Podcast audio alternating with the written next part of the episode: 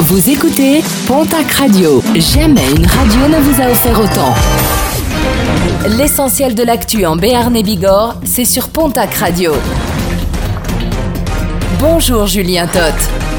Bienvenue à vous. Combo gagnant pour un conducteur de Lons. Mardi dans l'après-midi, alors qu'il venait de griller un stop devant les policiers, il a ensuite cumulé les infractions. L'homme de 45 ans roulait sans permis valide, sans assurance, sans contrôle technique et sans certificat d'immatriculation à jour. Son véhicule a été immobilisé et l'individu a été conduit en garde à vue. Il devrait être prochainement convoqué devant la justice.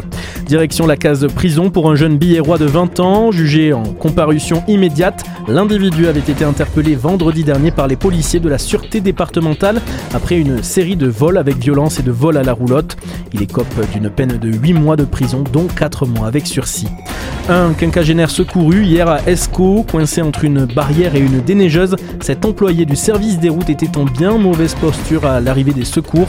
Gravement blessé au dos, l'homme de 58 ans a été évacué vers l'hôpital de Pau par l'hélicoptère de la sécurité civile. Après les Hautes-Pyrénées, place aux Pyrénées-Atlantiques face à la flambée de l'épidémie dans le département qui compte désormais un taux d'incidence de 439 malades pour 100 000 habitants.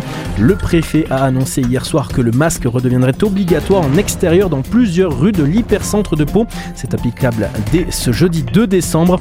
Sur la côte basque, le masque redevient également obligatoire dans le centre-ville d'Anglais, de Bayonne, de Biarritz et de Saint-Jean-de-Luz. 8290, le chiffre du jour, c'est le nombre de chômeurs toutes catégories confondues à Pau au troisième trimestre 2021. Et pourtant, les commerces recherchent désespérément de la main-d'œuvre. C'est le cas de nombreuses boutiques du centre-ville palois qui, depuis plusieurs semaines, peinent à recruter du personnel.